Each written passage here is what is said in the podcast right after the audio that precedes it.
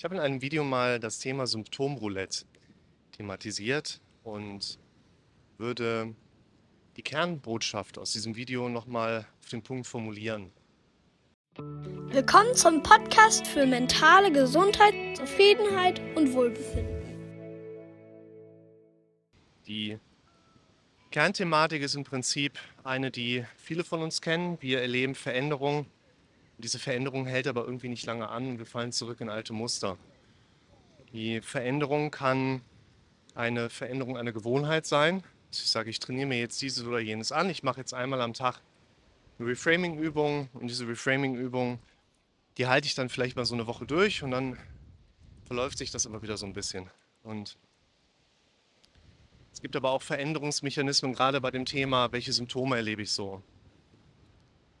Das heißt, Viele kriegen mit, dass eine Veränderung an der Symptomebene, ich nenne es mal gerade die inhaltliche Ebene, bei dem, was ich da erlebe, sich durchaus verändern kann. Vielleicht mit meinem Zutun oder auch einfach der Situation geschuldet. Irgendwas passiert in meinem Leben, ich fahre mal zwei Wochen in Urlaub, also bin ich so vier Tage hier, aber es kommt ein Unterschied rein, ich verliere das wieder so ein bisschen aus den Augen, vielleicht diese Introspektion auf mein Herz oder dieses ständige kontrollieren, ob das mit dem Hals noch da ist, was sich so komisch anfühlt. Oder diese Schleimhautveränderung im Mund hatte ich die Tage auch in sehr nettes Gespräch mit Klienten.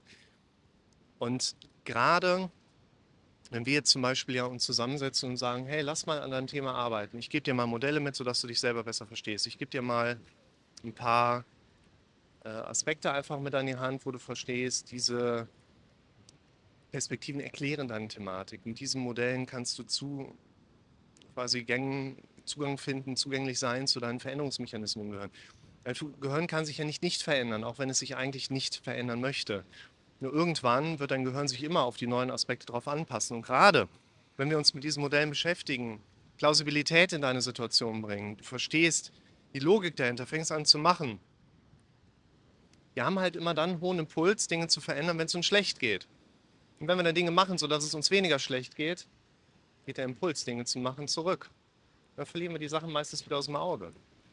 Und das, das wollte ich euch nochmal mitgeben in Bezug auf das Symptomroulette. Wenn wir an einer Sache erfolgreich gearbeitet haben, dann sind wir meistens wieder in diesen Automatismen, in diesen Trancen unseres Gehirns, ich ja genauso wie wieder andere auch, im Prinzip gefangen, ja nicht gefangen, aber wir, wir sind ja quasi alle paar Sekunden sind wir wieder vom Autopiloten gesteuert und dann verlassen wir wieder diesen Veränderungsstrang.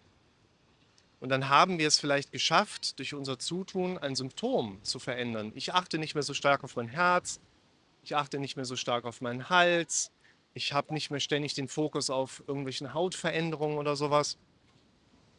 Und dann trance ich so ein bisschen vor mich her und zack, habe ich das nächste Symptom. Woher kommt's? Ich habe zwar lange genug daran gearbeitet, dass sich mein Symptom verändert, dass ich den Fokus vielleicht auch auf andere Dinge richte als symptomatisches, aber ich habe noch nicht lange genug an meinen inneren Strukturen, an meinen Denkstrukturen gearbeitet, sodass mein Kopf was anderes macht, als in diese Introspektionsfähigkeit zu gehen, also nach innen zu schauen und nach Symptomen zu suchen. Beziehungsweise, es ist ja auch ein Aspekt, den wir eigentlich immer machen, das habe ich ja genauso beim ersten kleinen Ziepen sagt mein Kopf ja auch, äh, was ist, wenn das jetzt so und so ist? Und da kann ich im Moment auch sagen, dann haben wir zwar lange genug gearbeitet, um das Symptom zu verändern, aber noch nicht lange genug, um entweder unsere Denk- und Bewertungsstruktur zu verändern oder einen groß genügenden Abstand davon zu bekommen, damit wir nicht immer direkt auf die nächste Symptomsuche anspringen.